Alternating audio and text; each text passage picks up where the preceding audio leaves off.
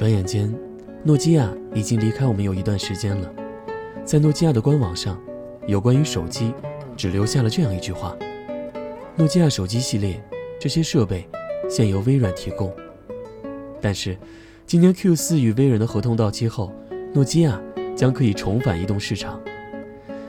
在召开的 MWC 2016年会上，诺基亚 CEO 拉吉夫·苏里兴奋地表示：“他们又回来了。”苏里在大会上强调，诺基亚将重返智能手机市场，预计最早2016年出产品回归。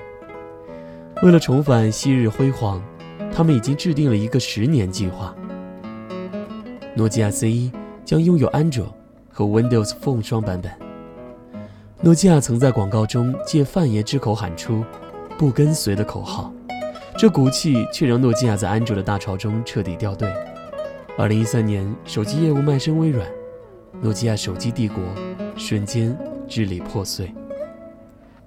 如今，诺基亚将重振旗鼓，携手安卓卷土重来。曾经雄踞一方的霸主，能否东山再起？我们拭目以待。诺基亚见证了我们这一代人的青春。诺基亚的铃声清脆明亮，每当再次响起，都能唤起心底的回忆。还记得那一年，我们考英语，我在口袋里盲打，你在另一边感受裤裆里传来的震动。小小的考场，蹦撞出了速度与激情。还记得那一年，楼道角落里，我躲着老师，用小小的屏幕传出曾经以为的海誓山盟。虽然到最后。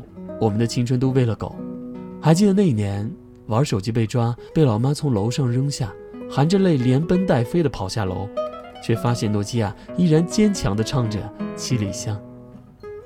还记得那一年，等了半年的压岁钱还没捂热，不到半年就搬回一台诺基亚，再也不用担心肾还在不在了。诺基亚回来，我一定买，买的是情怀。祭奠那些为了狗的青春，致敬八零九五这一代。谁的青春没有诺基亚？曾经，诺基亚的专卖店开满大街小巷，如今各种知名不知名的专卖店满街都是，却唯独不见诺基亚的字样。